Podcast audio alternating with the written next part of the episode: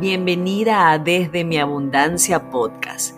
Este es un espacio para reflexionar, incomodarte, mirar fuera de la caja, actualizar tu visión de ti misma, de tus finanzas, de tus sueños y de cómo quieres vivir tu vida, donde te acompañaré a desaprender y revisar creencias y patrones para conectar con tu paz y prosperidad de todo tipo desde mi abundancia. Soy Cintia Fará, tu coach. Hola nuevamente en este segmento de más mujeres hablando de dinero. Tengo a una súper invitada, ya les voy a contar porque la amo, a mi Valerie Lolet. Ella es licenciada en comunicación social con más de 15 años de experiencia en creatividad y producción de formatos, fundadora de la agencia creativa Verona Office y la plataforma de desarrollo personal Seres Magnéticos, con la que se ha dedicado a compartir herramientas de autoindagación, reprogramación de creencias y trabajo de sombra a través de talleres online, charlas y sesiones. Es una amante y es estudiosa de la conciencia y la exploración del ser y puedes encontrarla en seres magnéticos, arroba seres magnéticos. Valerie, bienvenida a este segmento. Quiero decirte para que sepa mi comunidad que tu frase de más mujeres con dinero, la amo, te he pedido muchas veces la autorización de compartirla y este segmento de más mujeres hablando eh, de dinero es inspirada a esa frase y te agradezco infinitamente porque es un honor. Eh, es maravilloso que tú siendo esta mentora, compañera, colega, que hayas aceptado esta invitación de cerrar este esta primera temporada de este segmento de mi podcast desde mi abundancia con más mujeres hablando del dinero. Valerie, cuéntame cómo entras con toda esta trayectoria a trabajar con el dinero. Es decir, qué pasa en tu vida, quiero que me cuentes creencias, quiero, quiero que me cuentes de tu trabajo, pero cuéntame qué pasa en tu vida personal en relación al dinero para que tú llegues a este momento. Ay, qué hermosa, mi Cintia Bella, gracias por, por invitarme, por el espacio y, y por hacer esto para todas, porque hace mucha falta, de verdad. Yo creo que el efecto expansivo y multiplicador que tiene recibir información así para la mente consciente y subconsciente es muy, muy importante y muy transformador. Así que gracias, gracias. Estoy súper honrada de compartir contigo. Bellísima. Y bueno, hablando del dinero, ¿qué pasó en mi vida a nivel personal? Que yo, digamos, me encontré tuve esta primer, este primer encuentro con, con el dinero, con crear dinero, producir dinero, manejarlo. Yo tengo una anécdota que por ahí también está en mi podcast de seres magnéticos. Justo lo lancé para, para hablar del el taller Más Mujeres con Dinero, en donde digo que de niña yo siempre, o sea, yo recibía mi mesadita de mi papá y para mí eso tuvo un efecto explosivo, o sea, el hecho de que mi papá un día me dijera, mira, yo te voy a empezar a dar este dinero más allá de lo que me daba para, para comer en la cantina del colegio, ¿no? Que eso era normal. A mí no me gustaba llevar loncheras porque por alguna razón la comida caliente que luego se enfría ya no me gustaba, o sea, no, era como, no, por favor, no me manden eh, el sanduchito, la comidita, la arepita, no, no me la manden porque no me provoca, yo prefiero comprar la comida calientita, recién hecha en la cantina. Entonces ese fue como el primer approach de yo manejar dinero, ¿no? Ok, ese, ese, yo creo que ese es el como que la primer fuente de ingreso de la mayoría, su mesada, ¿no? demasiado, demasiado. Y luego llega mi papá y me dice, bueno, no, ahora no sé, tendría que sí 14 años, algo así, 13, 14 años, ahora yo te voy a dar este dinerito todos los meses, esta mesada, explosivo, o sea, yo decía, wow, qué rico se siente, o sea, ahora yo me voy a administrar este dinero. Y bueno, clásico que con ese dinero, ¿qué hacía? Me compraba unas revistas de moda que me encantaban eh, golosinas, chocolates, sabes, cositas así, pulseritas. Iba por ahí feliz, pero llegó un punto a los 17 años, ya yo estaba en la universidad, ya estaba en segundo año de la universidad, porque entré a los 16, que mi papá me dice, mira, ya, ya estás en la universidad, ya tienes tu carro, eh, de hecho ya estaba comenzando a trabajar o por comenzar a trabajar y me dice, ya, o sea, ya, hasta aquí llegó la mesada, ahora eres tú contigo, tú. ¿Te Obviamente, alguna razón o, no, fue así como el feeling fue como ahora te toca a ti, pues ya, ya, ya te di estos añitos, ahora, ahora dale tú. Obviamente yo tenía mi casa, comida, ¿no? O sea, de hecho, no, me, no es que me faltaba nada, pero lo que yo necesitara comprar de la universidad lo tenía que cubrir yo, lo que yo quisiera para mí, ropa, la cuenta de, no sé, el teléfono, el celular, lo que sea, ya era yo, todo. En el momento fue, yo digo que fue como un cachetón frío. Ajá. Eh, así dije, ya va, ok, fue como un hueco en el estómago, que agradezco mucho hoy en día, ¿no? Porque desde ese momento yo me activé y yo dije, bueno, ya yo conocía lo que era tener mis proyectitos y trabajar, porque durante el colegio antes de recibir esta mesada, ya yo de pequeñita que sí, hacía dibujos que vendía, luego puse a, me puse a vender cositas de, de joyería, que mi tía tenía una marca, y, o sea, ya yo, ya yo conocía cómo era producir dinero, como que estaba muy segura de mis habilidades, en ese momento dije, no, bueno, va a ser a través del trabajo, busqué trabajo en una agencia de publicidad, empecé como pasante, era una pasantía pagada, muy bien pagada, entonces apenas hice ese cambio, tuve buenos resultados porque de una tenía buen dinero, ¿no? Entonces estudiaba en la mañana, me iba a casa a almorzar a los 17 ya.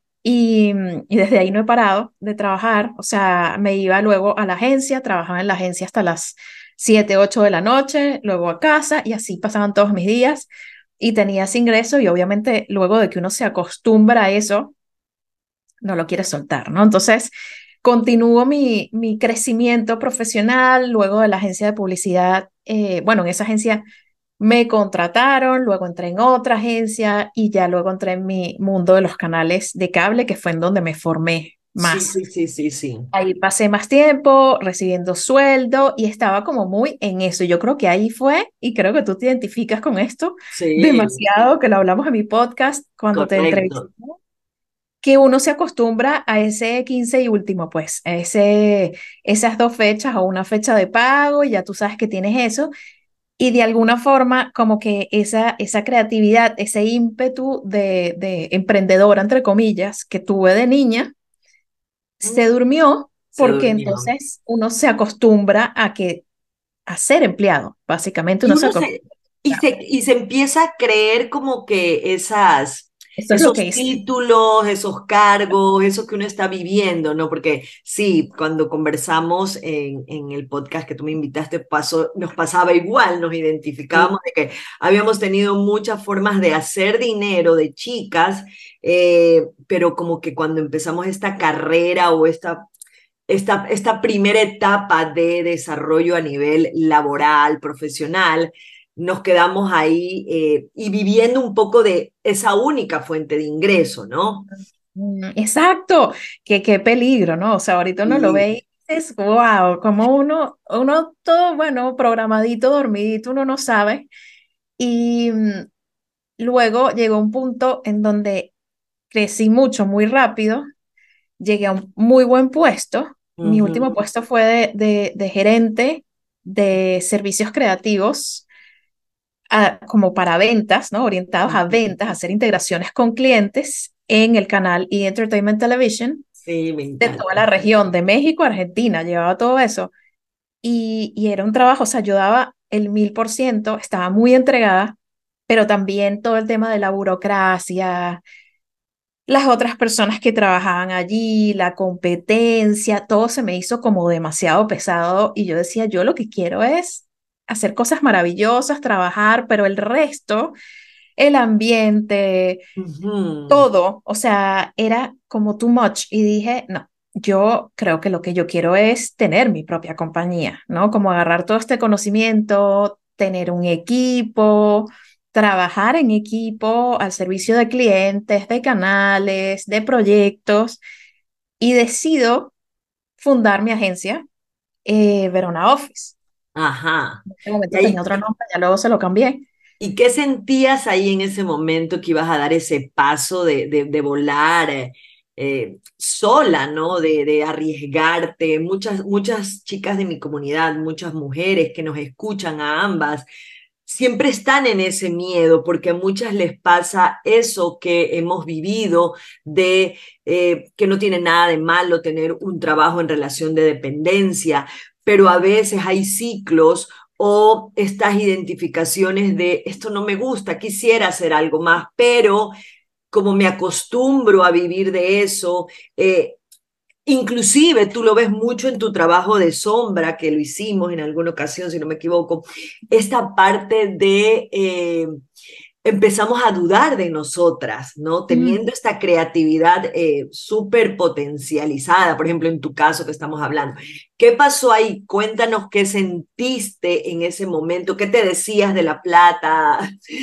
Sí, bueno, ahí yo decía, o sea, me sucedió esto como venía tan formateada de trabajar con mucha gente, ¿no? Y de trabajar en lugares grandes, transnacionales, o sea, era una cosa completamente, era grande, todo en dólares, todo, o sea, con viajes, con cosas, como que yo quería, yo, mi intención en ese momento era casi que emular eso, pero de, en una versión más compacta pero también lo veía mucho como que yo tener mi equipo con personas orientadas a distintas áreas, tenía unas chicas para styling, unas chicas que escribían y hacían el tema de redes, eh, una productora, sabes, como que mi mente de una venía de eso y lo que quería construir era eso. Entonces iba como que, ok, yo voy a hacer como esto que yo estoy viviendo de las compañías, pero con unas políticas mucho más humanas, mucho más flexibles, sin tanta exigencia. O sea, era utópico de alguna manera lo que yo quería. Y en los primeros años, eh, me acuerdo perfecto, bueno, el primer año era como, wow, o sea, estas chicas que estaba contratando, primero contraté dos, están confiando en mí, de que yo estoy armando esta empresa y qué rico se siente que confíen en ti, que te vean como, ¿no? Con admiración y que quieran trabajar contigo. Y en el primer año empezamos a sumar gente y se convirtió, llegó a tener la, la compañía eh, que yo quería igual mantener pequeña, llegó a tener 12 personas. Y yo decía, bueno, ok, y esto era lo que era, o sea, era como que el, el, el dibujo que yo tenía en mi mente era así, sin embargo, la creencia que estaba ahí abajo de mí, o sea, que yo me daba cuenta y que ahora veo, luego de años, ¿no? De ir ajustando ese modelo, era como el pertenecer, era seguir perteneciendo a un grupo, a un grupo de gente, ¿no? Como que todavía para poder generar dinero, y esto es algo que, uff, creo puede ser muy útil para las personas que escuchan, para poder generar dinero, yo igual venía de un formato en donde eran grupos de personas trabajando en un proyecto, ¿no? Para tener cierto nivel. Ok. Y hoy en día, ya Verona, mi agencia tiene 11 años, ya eso ha evolucionado mucho, muchísimo. Y realmente logré, siento yo, ¿no? Como que optimizar procesos que yo veía que estaban mal dentro de esas compañías, ¿no? Las partes que ah. estaban deshumanizadas, el tema de los horarios, del lugar, de la flexibilidad. Obviamente, gracias a la pandemia, también muchas compañías aprendieron que no hacía falta que una persona esté en un puesto, ocupando un puesto de 9 a 5 para funcionar que la persona puede hacer parte del trabajo o todo el trabajo desde su casa, no tiene que pasar por el tráfico, o sea, como mayor flexibilidad, sobre todo en trabajos como el mío, por lo menos el de mi agencia, que son trabajos creativos, estratégicos, ¿no? Como que cómo se llega a eso. Pero el punto es, cuando yo hice mi agencia y por muchos años tenía esta mente de que no, de que tenían que ser muchas personas, o bueno, un grupo de personas trabajando para algo y yo dirigiendo ese algo, ¿no? ¿Qué sucedía? Y esto es algo a lo que se pueden eh, enfrentar o con lo que se pueden encontrar mujeres que estén emprendiendo, que estén desarrollando sus negocios. los problemas, entre comillas, ¿no? Como las situaciones, los retos cambian, porque entonces a mí me tocó, por este modelo que yo tenía de las personas, renunciar a yo hacer el trabajo que más me gustaba, que era el trabajo creativo, para solo dirigir, para hacer básicamente la parte de administración, que igual tenía una persona de administración, pero tenía que estar yo ahí, ¿no? Como muy involucrada. El trabajo con el cliente, el trabajo de recursos humanos, de que esas personas jóvenes con las que yo estaba trabajando se sintieran bien, de enseñarles, instruirlos. Y ahí en ese camino yo dije, ok, me estoy agotando y porque esto me desvió de hacer las cosas que más me gustaban hacer.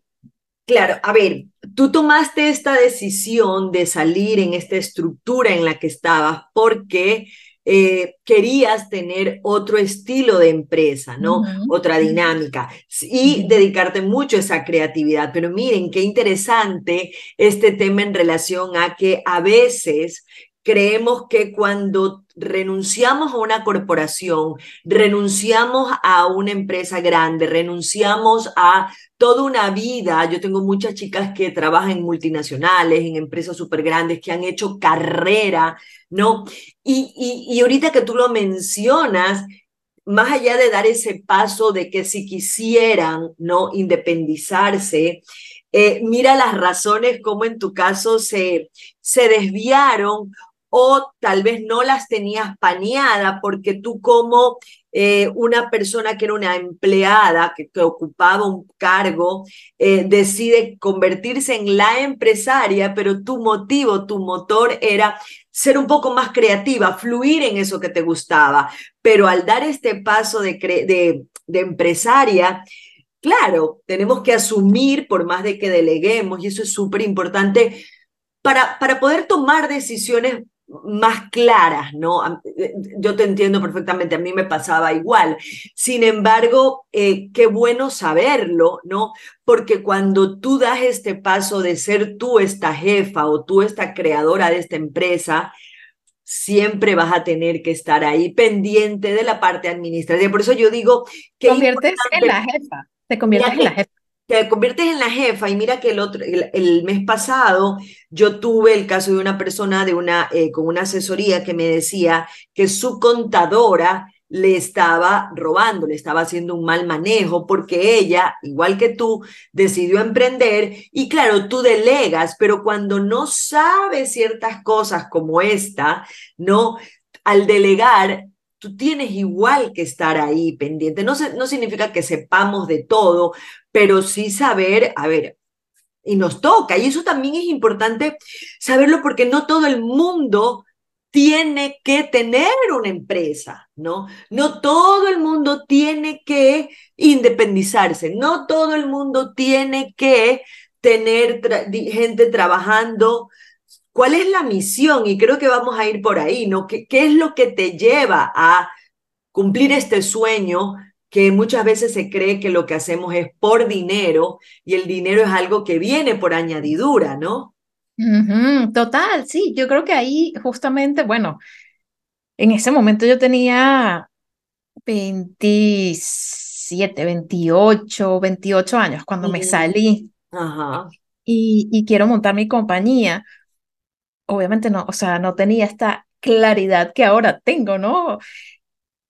Y era eso, como que yo me quiero salir de esta estructura que siento que es muy rígida y voy a armar una estructura mucho más flexible en donde personas talentosas puedan también como, ¿no? Ser creativos y vamos a, ahí la vamos a pasar increíble aparte trabajando y no vamos a tener este tema de la burocracia etcétera. Y cuando ya tú ves que tú estás en una estructura así y tienes un grupo de personas a tu cargo, empiezan a surgir todas estas cosas que te mueven del lugar y ya no te da tanto tiempo para justo vivir esa experiencia que tú querías, mm. sino que tienes que ocupar estos roles que inevitablemente son más rígidos, el de la administración, el de ser jefa, el de hay personas, no sé, tienes dos empleadas que tienen un tema entonces tienes que sentarte a conversar con ellas para que el ambiente, no sé qué, ta, ta, ta.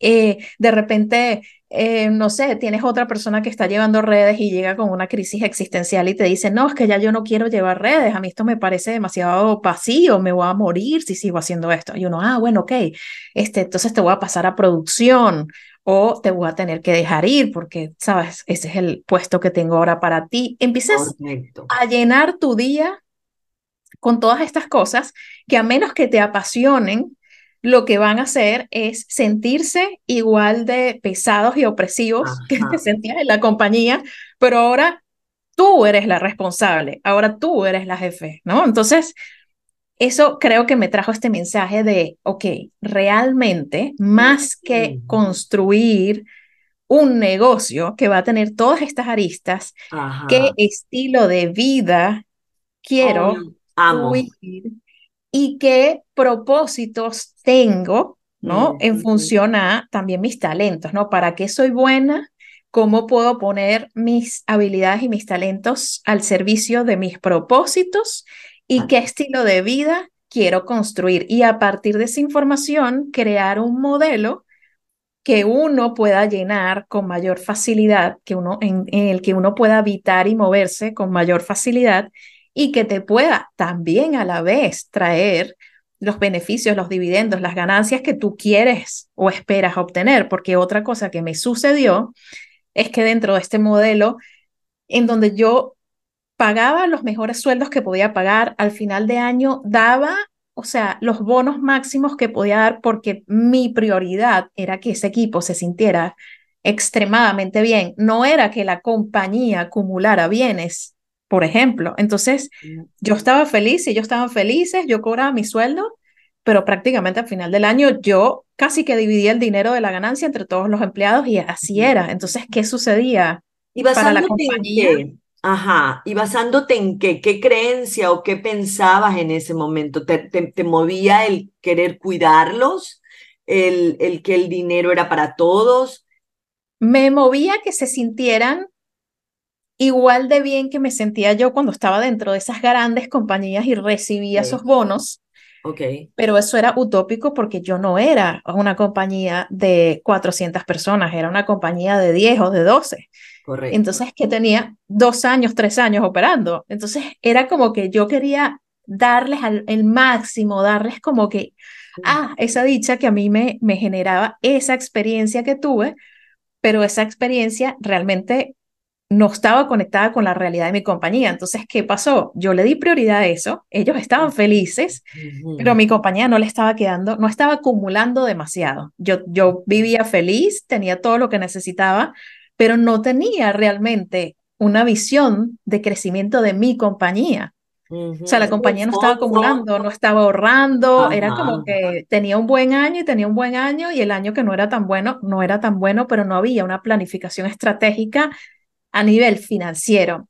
¿Y qué sucedió? Teniendo ese equipo, cuando tú tienes personas, en un momento empezó a ser, ok, traigamos más proyectos para poder mantener esta operación activa.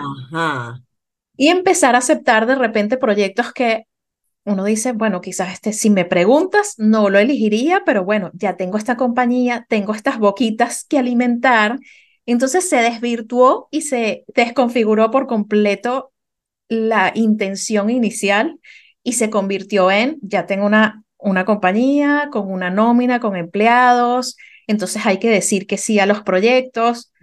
Yo no me sentía ya identificada con algunos proyectos, entonces no me involucraba tanto, dejaba que la gerente se encargara más de esos proyectos. Y obviamente eso tiene un efecto, ¿no? Cuando tú eres dueño de una compañía y ya no te quieres involucrar en ciertas cosas porque estás muy full con la parte operativa, administrativa, de recursos humanos, etcétera, ya no, ya no te genera esa chispa, no te genera satisfacción y casi que no lo veías venir. O sea, una, una mujer, y yo creo que demasiadas mujeres se pueden identificar, tienen el sueño de yo voy a hacer mi compañía y yo voy a tener mis empleados y todos vamos a estar felices pero de repente no estás considerando como que la estructura financiera que requiere eso, la energía que va a tener, la atención a la cultura de tu compañía te va a, a tomar tiempo, requiere de ti. Entonces, realmente tú quieres tener una compañía y ser una empresaria o quieres encarnar tu sueño y poner tus talentos al servicio de una manera efectiva. Para mí, como yo venía de esa cultura, para mí era dos más dos y que no, bueno, si yo me salgo, ahora yo tengo que montar mi compañía así, ¿no? O sea, lo más similar posible. Y resulta que no. Con los años, especialmente ya desde el 2018 para acá, yo dije, este sistema, esto no es lo que yo quiero, me estaba drenando en una llamada con una cliente, que eso pasa mucho con servicios, porque en una agencia uno ofrece servicios creativos, no ofreces productos. Con servicios me acuerdo que era un proyecto que yo no, no estaba disfrutando, no quería, no, no creía en el proyecto per se, o sea, yo decía, este, la energía de este proyecto no me gusta y la cliente tampoco me gustaba, ¿no? Y esto, bueno, ah. así es la realidad, a veces como que uno conecta con personas, a veces no, y en una llamada ella me dice, no, mira, o sea, yo necesito que me hagas estas tres cosas más, pero no te puedo pagar más por eso, pero ya estamos andando, entonces por favor apóyame con esto, no sé qué. Yo tranqué esa llamada, acepté hacerlo, porque era por la salud de la compañía. Fíjate, ya uno deja de pensar en uno y ya es la compañía, los empleados. Acepté hacerlo y cuando tranqué dije, ¿quién soy? ¿Por qué estoy haciendo esto? Me sentí, te lo juro, que me di casi que un poquito de asco. O sea, como que qué persona, en qué persona me convertí. Ahora estaba a ser mi vida de verdad, haciendo cosas que no me gustan hacer, cumpliendo con esto porque ya contraté personas y entonces ellos dependen de mí. Entonces ya yo me sentí que me convertí como en, como en el papá, ¿sabes? El papá clásico. Claro, la sugar, la sugar mama. Exacto, que tiene un empleo que detesta, pero es para alimentar a la familia y a los hijitos. Yo me sentí así, yo y que ya yo detesto esto, esto no me gusta, esto no me representa, esto no, no me está haciendo crecer, no estoy feliz, no me gusta ser como que sí, como proveedora desde este lugar, ¿no? No siento que estoy como en mi talento, en mi salsa, en lo que me inspira. Claro, es que ya el, el, el deseo de formar esta compañía, de tú realizarte, de tú contribuir, de tú conectarte más con la parte creativa, de todo eso que tú tienes para dar, que muchas tenemos para dar. Eh, hay ciclos que a veces también nos rehusamos a, verlo, a cerrarlo. Yo, yo sé que esto no es fácil, ¿no? Da mucho miedo, eh, son toma de decisiones importantes, tú las tenías con, eh, pensabas en esas cabezas, en esos colaboradores. Sé que muchas a veces eh, permanecen en un puesto, siguen estirando una compañía como la que tú, la que tú mencionas y tenías, porque tienen hijos, hay compromisos que pagar, el endeudamiento, pero qué importante es que eh, ahí es cuando yo digo, perseguimos el dinero, ¿no? Ya, ya la causa ya no es entregar de ti. Hay una frase que me encanta que es de, ay, de, Wayne Dyer, ¿no? Que cuando perseguía el dinero, nunca tuve suficiente. Cuando encontré el propósito de mi vida y me propuse dar de mí, todas las cosas llegaron, ¿no? Nadie dice si fácil o difícil, porque eso hay que manejarlo desde la neutralidad. Sin embargo, eh, mm, volviendo a tu historia, claro, ya ahí tú dijiste, no, esto no es lo que yo quiero esto se fue de control. O sea, ya esto es otra cosa, esto es otra película. ¿Qué puedo hacer? Entonces, ahí, uy, qué rico es cuando te llevas esos, esos golpes o caes en esos huecos. Maravilloso, son unas bendiciones de la vida porque ahí dije, ya va, ok, yo necesito ir adentro. Y recordé muchas cosas que yo experimenté con mi abuela una década antes, ¿no? Ella estaba mucho en porque tuvo una enfermedad, se metió mucho en el tema de bienestar, de, de la energía, de ir adentro, de conocerse. Y ahí yo dije, ok, yo voy a ir adentro. Ya yo estaba meditando, pero en ese momento empecé a hacer yoga de verdad, como para estar ahí conmigo, presente en mi cuerpo, porque yo era un cerebro andante, era una mente acelerada todo el tiempo, o sea, pero realmente no estaba conectada con mi cuerpo, o sea, yo podía, podía dejar de comer todo el día, de hecho, muchas veces había una chica que trabajaba conmigo que era casi que la que se preocupaba porque yo comiera y que Val, ¿quieres que te compre comida? ¿Te traigo algo? Porque para mí era como que no era prioridad. O sea, para mí prioridad era trabajo, negocio, que esto funcionara, que ta, ta, ta. Y Val, eh, sobre eso quiero que profundicemos algo que las dos promovemos, que es un poco esta, esta energía femenina, masculina. Y tú en, este momento, en ese momento de tu historia dijiste, vamos a ver qué pasa conmigo, ¿no? No, ¿qué más hacemos? Ya, ya había pasado esa fase, porque debo de reconocer que yo también lo he vivido eh, ahora estoy aprendiendo a ponerlo mucho más en práctica porque muchas veces, sobre todo en economías como tú estás en Estados Unidos, pero en Latinoamérica, que son muy cambiantes, uno tiende a tener esta creencia, ¿qué más hago? ¿Qué más hago? ¿Qué más hago? ¿Qué más tenemos que hacer para vender? ¿Qué más tenemos que hacer para que el personal funcione? ¿Qué más tenemos que hacer que para que la compañía rinda? Y nos olvidamos de mirar para adentro, porque hay momentos en los que hacer, que es mucho esta, esta energía eh, masculina que está muy bien, pero nos olvidamos de qué es lo que tenemos que revisar, conectar eh, para recibir mucho de eso que nosotros queremos en ese momento. Y me encanta porque esa es la parte, hiciste esa pausa que te llevó a ti a descubrir, a ver, qué está pasando. Y yo quiero recalcar eso porque ambas trabajamos mucho en eso, ¿no? Eh, yo sé y yo, yo trabajo un poquito más con el tema de finanzas personales, que por supuesto hay que aprender a administrar el dinero, a ahorrarlo, a hacer presupuesto, bla, bla, bla, todo. Pero también hay que revisar por dentro, hay que revisar qué pasa con nuestra energía, qué pasa con nuestro sistema de creencias y patrones, qué pasa con nuestras emociones en relación al dinero, porque si no lo descubrimos, eh, eh, se vuelve en este círculo en el que siempre damos vueltas. ¿No? Totalmente, total. Yo, bueno, a mí me tocó literal de ese golpe esa llamada, yo tranqué esta llamada con esta cliente, me hice estas preguntas y me hice una pregunta que fue letal, fulminante. Yo dije, o sea, ya va, aquí, ¿quién soy ahorita? ¿Quién, soy? O sea, ahorita soy como que eh, un ente que está aquí, ¿no? Como que trabajando por trabajar yo sería mi amiga. Yo sería mi propia amiga. Ay, Dios, se me pone la piel de gallina. Se me acaba de poner la piel de gallina. Y obviamente dije no, porque yo sabía como el caos que estaba viviendo. Yo dije, no, yo no sería mi amiga. Y me puse a llorar como una niña, o sea, me, me partí. Así dije, o sea, ya esto, evidentemente no estoy feliz con lo que estoy haciendo en este momento, ¿no?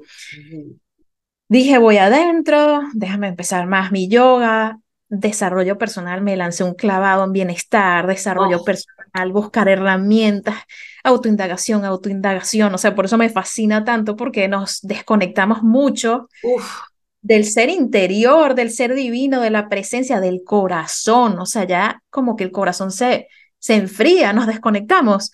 Y allí dije, ok, eh, pasan los meses, de repente me voy a una conferencia de, de cannabis medicinal que hay acá en Florida. Es legal, en este estado es legal el cannabis medicinal, hay muchísimos dispensarios, veo que es una industria que estaba en auge. En esa conferencia veo distintas exposiciones, ponentes, pero una de, de una mamá que habló de su hijo, el hijo tenía unos tumores, lo empezaron a tratar con CBD, pudo dejar de tomar muchas medicinas que le estaban generando efectos secundarios. El niño le habían dicho que, que le quedaba muy poco tiempo de vida y ya había superado años, o sea, ya habían pasado 6, 7 años, o sea, era como, ¡oh! yo decía, no, no, no, esto es espectacular, qué increíble, una planta que es tan medicinal y, y como que me abrió el corazón. Y dije, yo, yo quiero aprender de esto, yo lo quiero compartir con el mundo. Y empecé a trabajar en diseñar, bueno, compré data de los mercados, o sea, me, me metí, me lancé el clavado en la planta para entender sus propiedades, todo. Cerraste tu empresa. Para nada, mi empresa sigue abierta hasta el día de hoy. Ajá, pero hiciste ciertas transformaciones. Pero ahí hice el ajuste, que yo dije, ok, yo desarrollo el proyecto, vendo el proyecto, y una vez que vendo el proyecto, ¿no? Eso es maravilloso, yo sé esa historia, tú me la, me la has contado y vibro, quiero que lo cuentes porque eh, digamos que lograste hacer una eh, reestructura de tu, de tu agencia pero en este descubrimiento personal te encuentras con esta, e, esta era, este mundo maravilloso del cannabis medicinal. ¿Y qué pasa ahí? Porque yo sé esa historia que alucino, ¿vale? Desarrolla un proyecto soñado, estabas metida, era tu, tu baby, ¿no? Un bebé, una cosa, o sea, me di cuenta de que aquí en, en la mayoría de los estados en donde la planta es legal, la mitad de los consumidores son mujeres. Pero como estaba esta percepción de que, ¿sabes? Como esta cultura de, de, de, que la gente que fuma, los hombres que están perdidos, que son, ¿sabes? Como más por eh, a modo recreacional. Todo de perdición o de perdición, ¿no? Es decir, el consumo de droga y que se, se pierde la vida y se desperdicia eso había hecho que las mujeres que, que usan la planta para dolor de vientre, para manejar el estrés, para manejar la ansiedad, para manejar depresión, para todas esas cosas estaban ocultas, o sea, no es que estaban muy abiertas. Entonces me di cuenta a través de, de, de la data, de la información de los mercados, de, de research, mucha investigación atrás, que siempre era el novio, el esposo, el amigo quien compraba para ellas no ser las personas que estaban comprando directamente, pero que sí la estaban usando. Entonces, desarrolló esta marca espectacular, con un branding bellísimo, una estrategia de mercadeo bellísima, nombre, todo precioso, precioso para las mujeres, mujeres eh, mm. contemporáneas conmigo, o sea, como jóvenes adultos, darana. Cuento corto, conozco a, al CEO de un holding group que termina comprando la marca y en es, durante todo ese periodo la agencia seguía funcionando, pero bajé, disminuí las personas que estaban fijas. Ajá. Salgo de la oficina, yo digo, ahora todos vamos a trabajar remotos, ya esto estamos llegando al 2019, imagínate justo antes de, o sea, que, que justo antes de nada que fue antes de la pandemia, ¿no?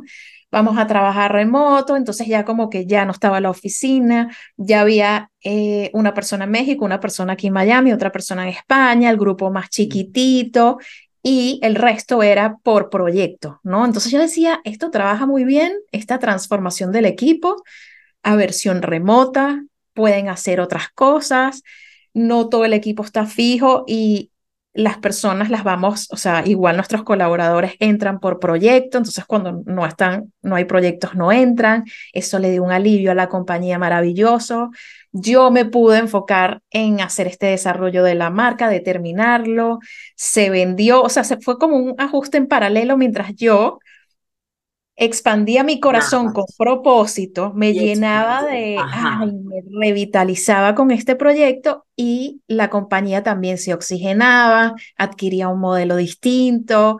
O sea, fue así como para mí esos años fueron 2018, 2019 maravillosos porque fueron de reestructuración, de reconexión con, con mi ser, básicamente entrar mucho en bienestar, compran la marca, compran la marca, este CEO de Holding Group compra la marca.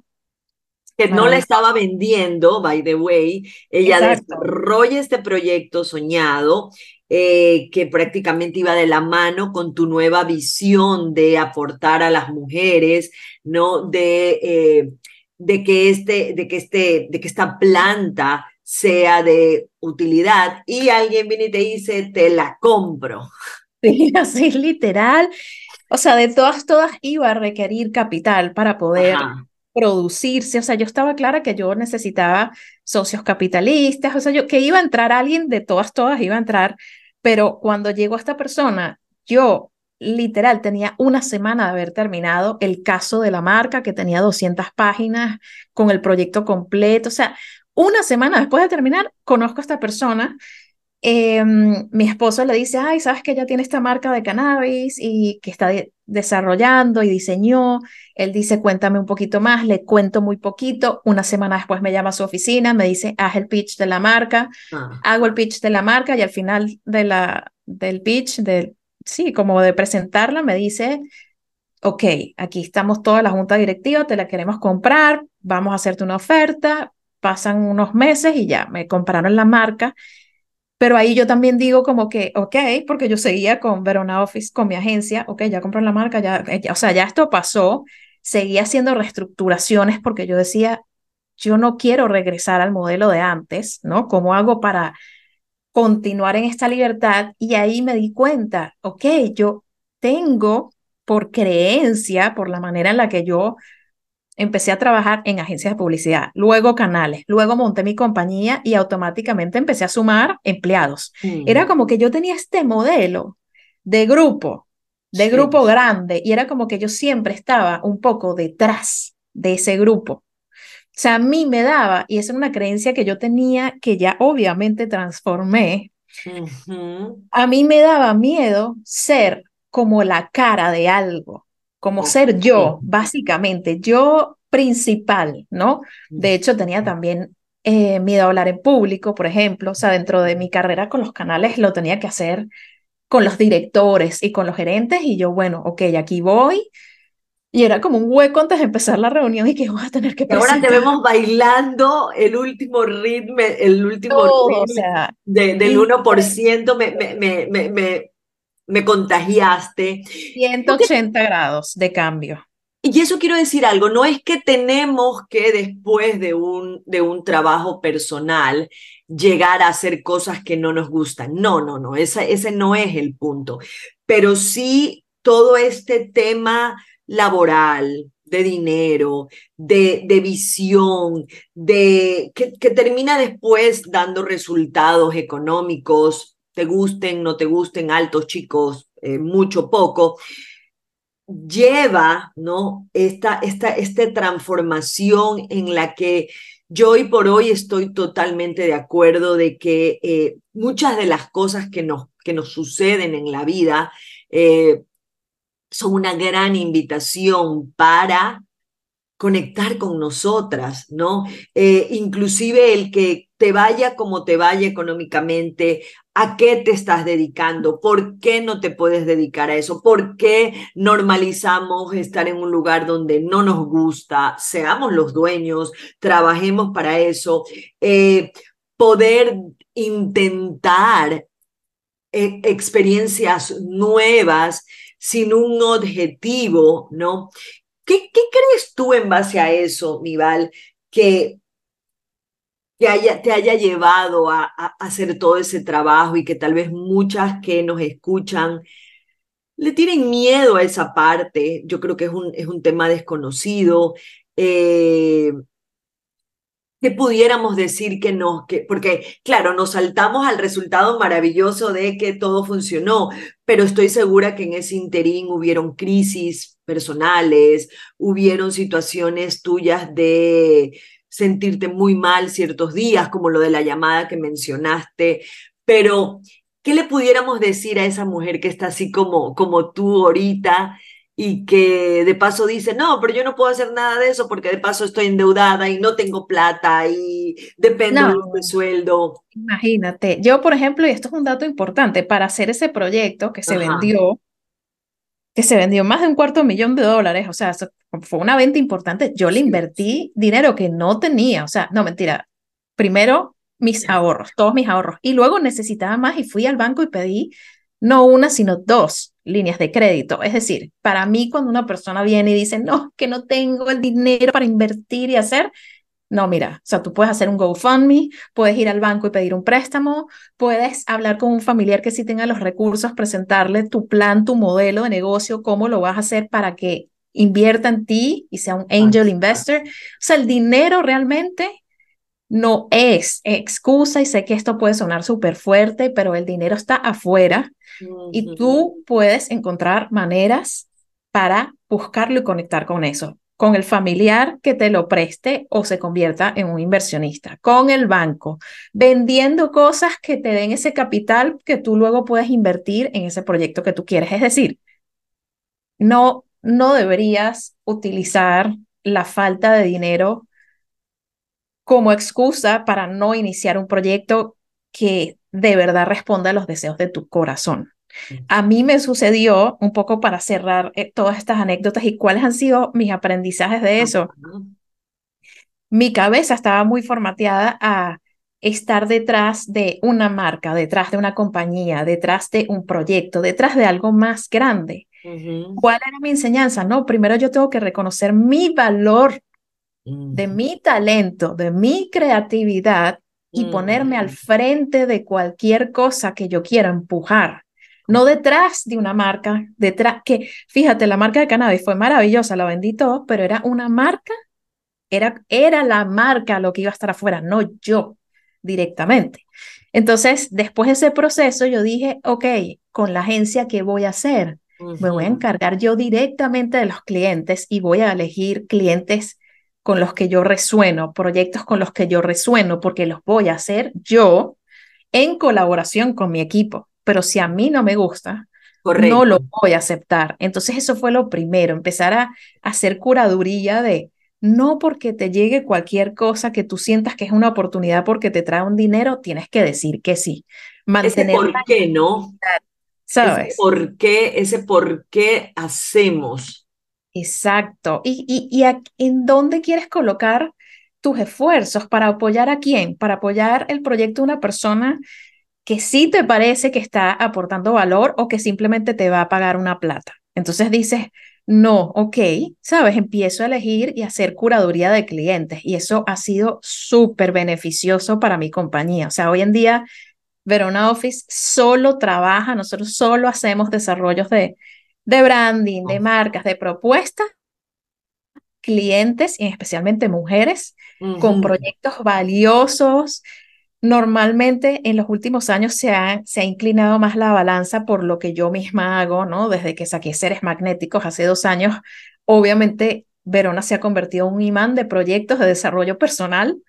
Entonces le hacemos el branding, la plataforma, las estrategias a mujeres que están desarrollando proyectos de desarrollo personal, valga la redundancia, o que tienen que ver con espiritualidad, con salud, con lifestyle, todo, eh, todo ese espacio es a lo que nosotros le estamos eh, prestando servicios hoy en día, cosa que suma mis propósitos. Hoy en día mi propósito es desde mi persona, mi compañía, Verona Office, seres magnéticos, todo es nutrir líderes conscientes que puedan impactar al mundo desde el trabajo interior y a partir de allí crear lo que vaya con sus propósitos, ¿no? Pero si yo encuentro una persona que ya está reconociendo su valor y que quiere poner afuera, mira, una marca de galletas saludables, eso va con mi propósito.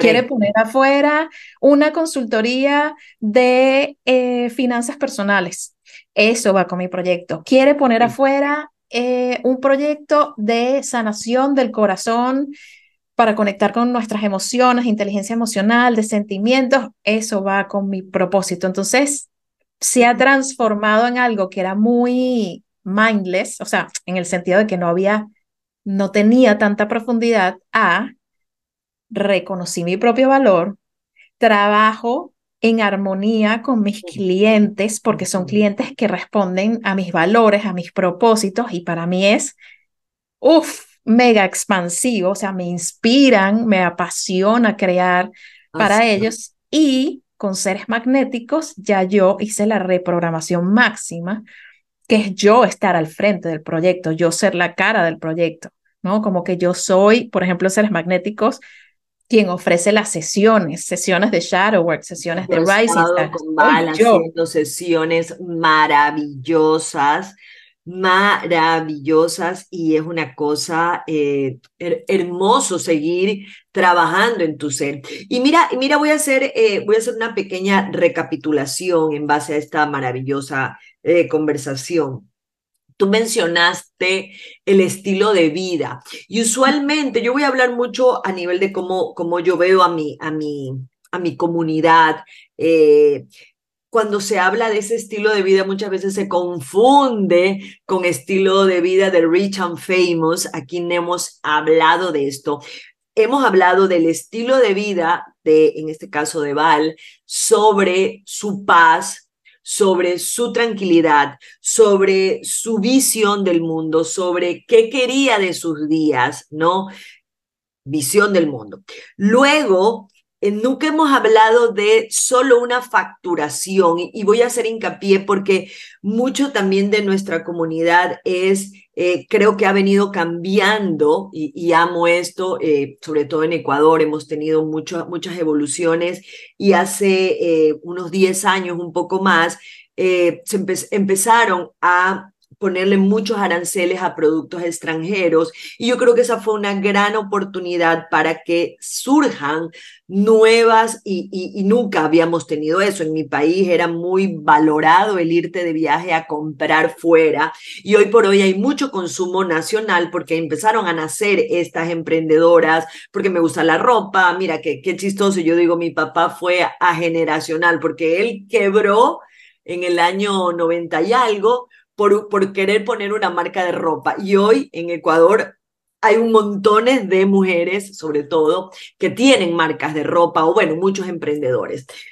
Segundo punto que veo que me encanta es que tú no hablas de que querías perseguir una facturación, tú no hablas también de que querías perseguir un sueldo, que también es una creencia de tener un empleo seguro, ¿no? Para que tu vida esté tranquila porque recibes la quincena. No, ¿Qué te mueve?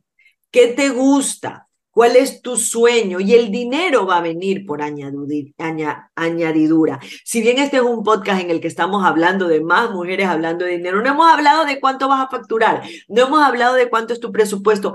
¿Por qué? Porque cuando tú estás bien interiormente, ¿no? Todo eso se da no solamente desde hacer, sino desde recibir. Y eso es maravilloso porque sé que hay muchas chicas que a veces siguen dudando o mucho emprendedor que dice, ¿será que me compran? ¿Será que puedo? ¿Será que esto? Eh, puede ser que la historia sea diferente, pero cómo has vivido, ¿no? En el caso de Val, vendió ese proyecto que no tenía intención de venderlo, que yo voy a contar algo que ella me contó, que inclusive cuando vendió su bebé de su compañía Cannabis fue antes de eh, la pandemia y ella me dice, y no sabes, mi proyecto ha quedado ahí, no, no ha salido a la luz. Sí, no salió nunca, o sea, lo compraron, ellos eh, hicieron su compra y luego eh, la bolsa de Canadá, que en donde el cannabis es, completamente legal en todo el país, aquí en Estados Unidos es por estados, allá es como a nivel federal, ¿no? Si eso aplica, es como completo todo el país, para todo el, el, país es legal el uso de la planta de cannabis y hay una bolsa, ¿no? Con acciones y todo. Esta, esta compañía que me compró la marca sacó sus acciones y la bolsa se cayó y el valor de su acción disminuyó muchísimo. Y ahí dijeron, no, bueno, prioridades, ¿no? Y prioridad no es sacar esta marca nueva. Entonces la guardaron y la marca nunca salió. A lo mejor sale un día, no sé, pero no, no salió. Y obvio, eso fue un golpe como que, wow, ¿no? Esto no salió. Sin embargo, hoy en día yo lo veo y digo, qué bien, porque eso de alguna manera lo que hizo fue empujarme a que más. O sea, déjame seguir profundizando en bienestar, ¿no? Porque la planta tiene muchos beneficios, pero realmente, ¿qué le puede llegar? Pero no es para todo el mundo, obviamente. ¿Qué le puede llegar a la mayor cantidad de personas? Energía, todo es energía. Y ahí empecé como a indagar muchísimo, a estudiar muchísimo, tomar clases, cursos, leer, de nuevo retomar este tema de, de la energía, ¿no? De, este, de la conciencia, de la programación, de los condicionamientos, todo dentro de este espacio de desarrollo personal. Y eso me llevó a crear seres magnéticos en donde encontré ya finalmente como un espacio en donde dije, ya no voy a estar detrás de este proyecto, ya voy a hacer yo, lo que te decía, empecé a dar las charlas yo, los talleres yo, las sesiones yo, y me he dado cuenta de que hay algo trascendental, de hecho hoy lo compartí en una nota de Telegram, también una clave espectacular para las mujeres que nos están escuchando. Me encontré que estos servicios de sesiones uno a uno, especialmente las sesiones de trabajo de sombra, de shadow work, los talleres y las charlas realmente tienen un carácter tan transformador. O sea, realmente yo veo cómo salen las personas de una sesión. Sí, sí, sí, sí, sí. Y a los minutos alguien está llegando, o sea, el boca a boca ha sido potentísimo. A los minutos está llegando alguien referido por esa persona, buqueando una sesión, diciéndome, mira, me escribió mi hermana, me escribió mi esposa, me escribió mi amiga y quiero agendar una sesión contigo. Entonces ahí yo dije, wow, es que el servicio sí. de verdad es tan transformador, de verdad es tan bueno que se está vendiendo solo, ¿sabes? Y ahí sí, eso de alguna manera es, fue una experiencia y sigue siendo una experiencia distinta a cuando uno hace un branding bonito y una plataforma que está bien, ¿sabes? La gente dice, me encanta, el nacimiento de mi proyecto, me estás dando todas las herramientas, pero no, más allá no hay algo, ¿no? ¿Qué pasa? Como que este, este branding me transformó la vida, no, ¿sabes? Esa es la realidad, te ayuda con tu proyecto, pero no te transforma con una sesión de trabajo de sombra, en donde literal vemos condicionamientos, patrones, creencias limitantes y doy las herramientas para reprogramarlas. Hacemos esa reprogramación. Entonces, es life changing, o sea, de verdad. Y yo digo, no todos los servicios y productos van a poder hacer esto, pero en la medida en la que uno procure que lo que uno está ofreciendo realmente sea, o sea, lo mejor de lo mejor que tú puedas dar, que de verdad tú digas, este customer service está alucinante, o sea, está increíble, esta gente quedó feliz. Eso es un componente de éxito, o sea, del más allá. Yo a mi plataforma Seres Magnéticos, máximo le he hecho, no sé, ocho ads en Instagram ¿no? Como de los posts que veo que funcionan, que la misma plataforma me dice que dale un boost a este post. Eso es todo lo que yo he hecho. Yo no he hecho campañas digitales, es más, ni siquiera he empezado a utilizar todo el tema de funnels, de no sé qué, ni siquiera he llegado allí y ya la plataforma es autosustentable, la plataforma produce está muy a la par que mi agencia, o sea, imagínate cómo está de bien. bien. La plataforma está creciendo a un punto en donde literal esta semana tengo que automatizar un montón de procesos para poder seguir expandiéndome, porque ya la parte humana no da, ¿no? Claro, y, y eso no, no, no estaba, a mí me encanta porque esa es una de las cosas que yo hablo también en mi programa transformacional. Eh, FIF, que lo creé justamente después de la pandemia, la fórmula de la independencia financiera femenina, porque a mí en la pandemia por segunda vez me tocó hacer esta revisión profunda porque nuevamente mi negocio principal se quedaba sin poder ejercer. Eh, ya me había pasado hace años con el tema de que donde trabajaba quebró el banco. Pero lo que te quiero decir es que a veces le ponemos tanto esfuerzo que no, que no decimos que no. Yo uno de los lemas que tengo en mi programa es más vale hecho que perfecto, porque le ponemos tanto esfuerzo al branding, al logo, a los colores, al, si, fue, si es algo físico, al local, a la estructura, a las personas, al plan de negocio, pero no hemos revisado por dentro. Hoy por hoy, y hoy por hoy, exacto. Mira que, mira que en tu programa, en el mío, siempre tenemos, yo, yo no puedo dar un programa que yo no hable de sanar tu relación con el dinero. No puedo, porque hoy por hoy, eso es lo que, lo que yo somos, creo, eh, no voy a alejar ningún negocio, inclusive cuando me contratan en empresas, empiezo hablando de todo el tema mental, porque si tú no haces esta revisión, sobre todo, no puedes manejar las cosas que se van a presentar, porque si tú no estás bien, no puedes dar, por muy lindo que sea el branding, por muy lindo que sea el logo, si tú no has revisado, por eso a veces a mí siempre me preguntan, ¿qué más hago? ¿Qué más hago? ¿Qué más puedo hacer? Dame la pastilla. Eh, mira, por ejemplo, yo tengo este programa también de Buy Deudas, ¿ya? Y en Buy, y en Deudas eh, revisamos las razones por las que tú creas deudas. ¿ya? Más allá de hacer un plan de acción, más allá de ver de dónde vamos a pagar, más allá de ver una tabla de amortización. Pero qué importante es que tú descubras qué está pasando dentro tuyo, por bienestar, por abundancia, por prosperidad, por, por desbloquear, porque ese camino que tú vas a empezar, si tú lo tienes obstaculizado, ¿no? Con una cantidad de sombras, como dice Vale en su programa de, de, de, Sharon, eh, de creencias limitantes, de creencias que tú dices es que, no sé, trabajar, eh, mientras más, trabajar duro me va a llevar a tener dinero y estás empezando una empresa pero estás empezando una empresa y quieres, como te pasó a ti, Val, ¿no? Quieres, quieres estar más holgada, un poco más tranquila, con menos burocracia, pero tal vez tienes esta creencia de que si no trabajo 24/7, mientras más trabajo, más produzco. Total, sí, sí, sí. Yo trasladé toda la o sea, yo, yo huí de la compañía, yo me fui de la compañía. Pero ¿De tu compañía? Yo, yo, esa, yo de la que estaba trabajando. Ah, de la que estabas trabajando, ya. Yo me fui, yo me fui de los canales, pero los canales no se fueron de mí. Entonces yo seguí con la misma mentalidad de, ¿no? Como que yo personalmente trabajaba a tope y no sé qué, y empecé a agarrar todos estos roles y tal.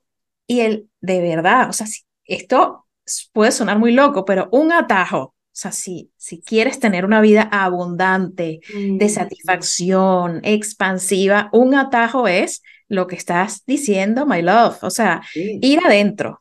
¿Qué, ¿Qué, tengo yo adentro? ¿Con qué vibra mi corazón? ¿Qué es lo que yo quiero poner afuera? Y luego a ese se le incluye cómo puedo servir de la manera más espectacular. Ok, sabes, si mi talento es que yo soy maravillosa para escuchar a las personas, para evaluar su salud, vamos a decir, física, porque soy una entrenadora y me da vida ver el cambio físico de las personas y eso me hace muy, muy, muy feliz. De repente, en lugar de montar una compañía en donde empiece, sabes, como que a tener o crear unos productos de nutrición, si lo que te hace feliz es el uno a uno, ok, haces el uno a uno y luego cómo se escala, haces una certificación en donde igual vas a hacer uno a uno a las personas que les vas a enseñar tu metodología. Boom, ya ahí tienes, sigues siendo, sigues dando el uno a uno, sigues viviendo las experiencias de transformación cerquita para seguir recibiendo esa inspiración, no te conviertes en este ente como que ahora soy otra cosa que no es lo que me hace feliz, multiplico las personas que pueden tener esta misma habilidad que yo tengo para seguir creciendo y ya luego ahí ves qué más, pero no perdernos esa parte que nos da la dicha, ¿no? Del corazón y conectar mucho con el servicio más que, que eso es algo que veo, como que qué negocio puedo crear para, haciendo lo que me gusta, producir dinero. No es solo lo que te gusta producir dinero, es lo que te gusta. Tu contribución. con el mejor servicio posible o sea, poniendo todo el valor de la mejor manera posible para que la persona que te reciba realmente se beneficie. No es que te compró la cosa una vez y ya, es que esa persona quiera regresar, que esté ahí contigo. Es ese efecto de construir algo, comunidad, clientela, ¿sabes? Con reputación, todo. Claro. Por ejemplo, a mí me dicen, ¿por qué? Pero ¿por qué si el dinero es para todos, por qué no das cursos para hombres? Y yo, y yo justamente en, esta, en, en, este, en, esta, en este cambio interno que, que conté que fue en la pandemia, yo dije, no, ya no quiero seguir hablándole a todo el mundo o a, yo creía, por ejemplo, cuando yo empecé este tema, creía que todo el mundo iba a comprar en mi producto, porque todo el mundo se queja de que no tiene dinero, ¿no? Y me di cuenta con el pasar de los años que efectivamente no, no todo el que no tiene dinero o quiere tener dinero va a hacer este trabajo personal. ¿No? y una de las cosas y de las razones por las que elegí trabajar con mujeres es porque justamente en, en, mi experiencia, quienes siempre habían dado el paso eran las mujeres y llevaban a los esposos casi que arrastrados. Pero qué importante fue, para mí fue maravilloso porque empecé a vibrar mucho más ligera, mucho más tranquila y he conectado, puchica, con mujeres soñadas que hemos vibrado de revisar eso y muchas me dicen lo mismo, ¿no? Me lancé, no me lancé, pero más allá de eso, vibro desde otro lugar. Mi vida ya tiene otro sentido, inclusive en momentos en los que pudiéramos pasar por circunstancias complicadas, sé que confío en eso que hay para mí. Y eso nos pasa a todos, a Val, a mí, pero cuando tú has hecho esos trabajos personales, es como que yo digo, estas red flags aparecen y tú dices, a ver, ¿qué me está pasando? Me estoy dejando llevar por el síndrome del impostor, a ver, ¿qué me está pasando? Tengo que verme en el espejo, tengo que revisar mis sombras, que tengo que ver mi lenguaje, esto a qué me recuerda, y, y a veces son cosas que eh, pueden ser tan sencillas desde trabajar duro o desde creer que nos, las mujeres no tenemos plata, un sinnúmero de creencias que vamos revisando. Total. ¿Qué le podemos decir a estas mujeres que están enganchadas aquí escuchándonos para ir terminando esta conversación hermosa eh, sobre este tema de más mujeres con dinero, más mujeres hablando de dinero? ¿Qué pudieras decirme en relación a, o qué les puedes decir a ellas?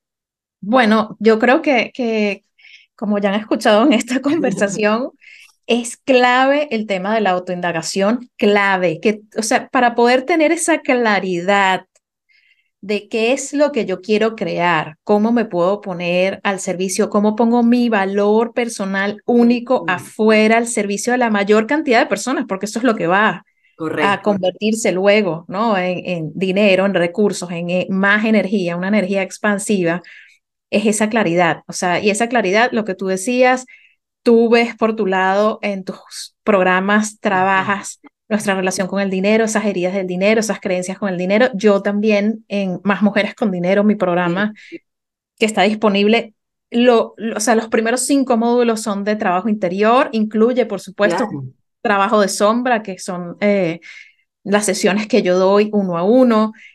Cuando entramos ahí al sótano, movemos los muebles, limpiamos, vemos ese panorama, tenemos la oportunidad de transformar lo necesario, reprogramar esas creencias, claridad sobre lo que queremos, lo que somos, lo que queremos, cómo vibra nuestro corazón, qué es lo que de verdad podemos poner afuera esa fórmula, o sea, ese reconocimiento para mí, y como te decía, yo no utilizaba herramientas de marketing digital y mi negocio ya está a un punto en donde digo, ok, ya estamos en el siguiente nivel. O sea, a punta de corazón, a punta de conexión interior, a punta de claridad, de compartir estas herramientas que a mí me funcionan con otras personas, dando lo mejor de mí desde esa autenticidad, desde mi corazón, con todo el amor esa ha sido para mí una, la fórmula económica más espectacular que yo he experimentado.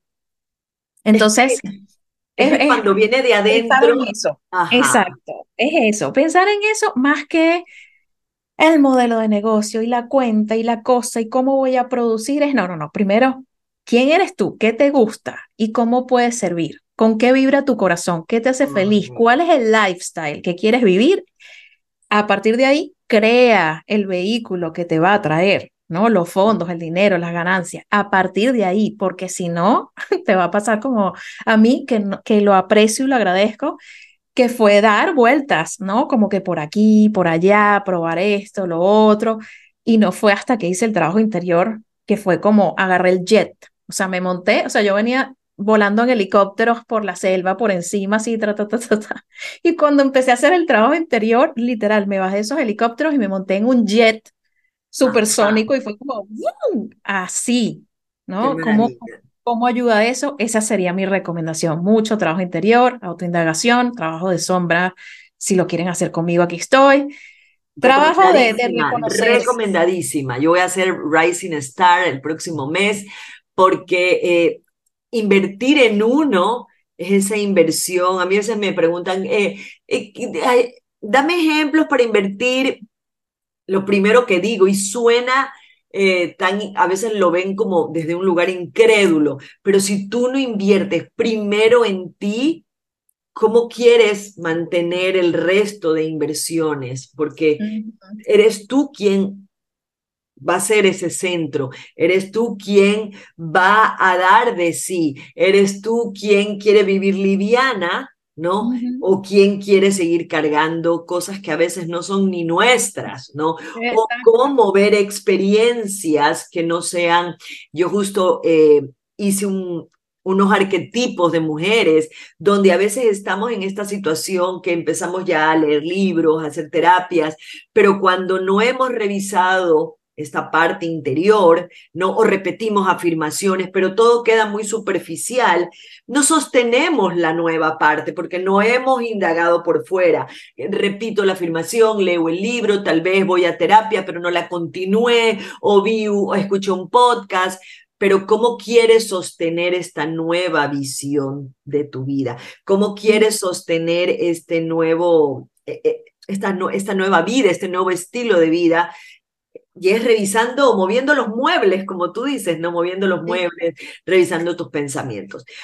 Mi Val querida, te quiero agradecer te quiero muchísimo, mi hermana del alma. Espero viajar lo más pronto para volvernos a tomar un cafecito. Muy seguramente voy a compartir esa foto cuando lance este podcast. Te quiero mucho, de verdad. Gracias por llenarnos de luz, de ser este ser magnético que con esa sonrisa nos llenas y nos inspiras eh, me encanta tu energía y nuevamente gracias por aceptar esta invitación y tenerte aquí en mi comunidad. Ay, gracias hermana, te amo, gracias por este espacio y bueno, para mí siempre es expansivo conversar contigo, así que cuando quieras, de nuevo aquí, un café, allá donde sea, yo siempre contigo para lo que sea. Así va a ser. Un abrazo al alma y nos vemos en el próximo episodio.